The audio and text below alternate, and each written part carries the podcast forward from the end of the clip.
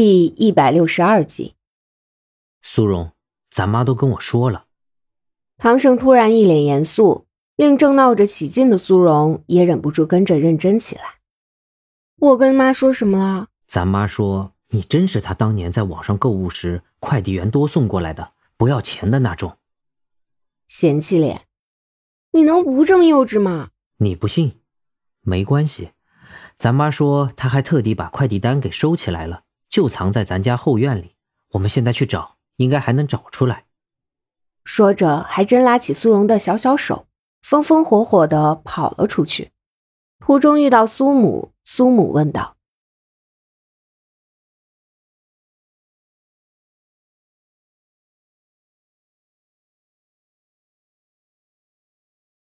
唐生非常有礼貌的停下来回答道。”苏荣说：“他吃撑了，想出去运动一下，我陪他出去。”苏母幸灾乐祸脸，苏荣泪目。妈说完，还对着未来的女婿和蔼可亲的嘱咐道：“苏荣沉默着目送苏母进屋，然后一转身扑进唐胜的怀里。我妈不爱我了。”哼，唐胜拍拍背安慰：“别怕，别怕，还有我。”我会一直爱你的。苏荣嘴上呜呜着，心里却乐开了花。爱他什么的这种话，唐生可不常说啊。机会难得，一定要多多制造机会，博取同情。一直站在门口目睹全程的苏父，脸色沉重的吸了口烟。我这个蠢女儿哟，演技这么差，还学人当什么明星哦？接着。找快递单什么的，自然是不了了之了。小两口手拉着手在乡间的街道上走着，非常的惬意。但是偏偏有不识相的人要打破这个宁静的时刻。是乔俊，苏荣在唐胜明显带着不悦的注视下，将破坏气氛的罪犯名字供了出来。唐胜眉毛挑了挑，让他接电话。苏荣便接起来，语气不善：“什么事儿？”没什么事儿，就是想问问您老休息够了没有？什么时候回来上班呀？啊！苏荣被这一提醒，才想起来上班这件事儿。有什么要紧的事儿吗？没有的话，就再等几天吧。从这句话中就可以看出苏荣的脸皮有多厚。乔俊在电话那头都快炸了，但还是得忍住脾气。除了碍于苏荣背后的那座靠山之外，还有一点。最近多出来的原因，他突然发现苏荣可能会成为他未来的摇钱树。本来签下苏荣只是一时兴起，主要目的是想追求苏荣，实在不行装装逼，借此吸引更多的美女也是不错的。结果没想到，之前找苏荣拍的那支广告，随着传播范围的扩大，竟然帮苏荣吸引了越来越多的关注，就连前阵子。被苏荣临场发挥成闹剧的话剧也被挖了出来，意外收获了很多粉丝。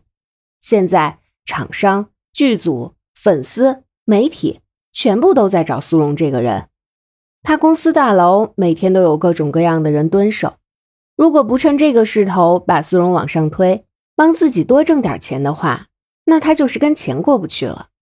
就是不知道唐少会不会阻止。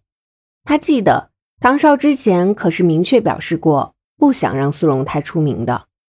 想了想，他还是决定先把人叫回去，让苏荣接一部制作阵容和观众期望值都不错的剧本，再接拍一两支广告。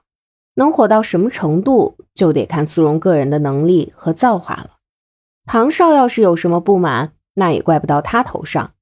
他一没帮苏荣炒作，二没大张旗鼓宣传的。只是让苏荣规规矩矩的工作，这没犯什么错误吧？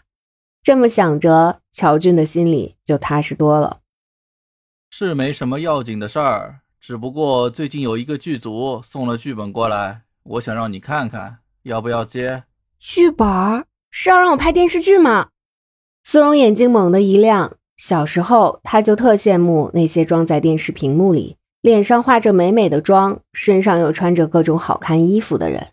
尤其是古装，简直美得让人离不开眼啊！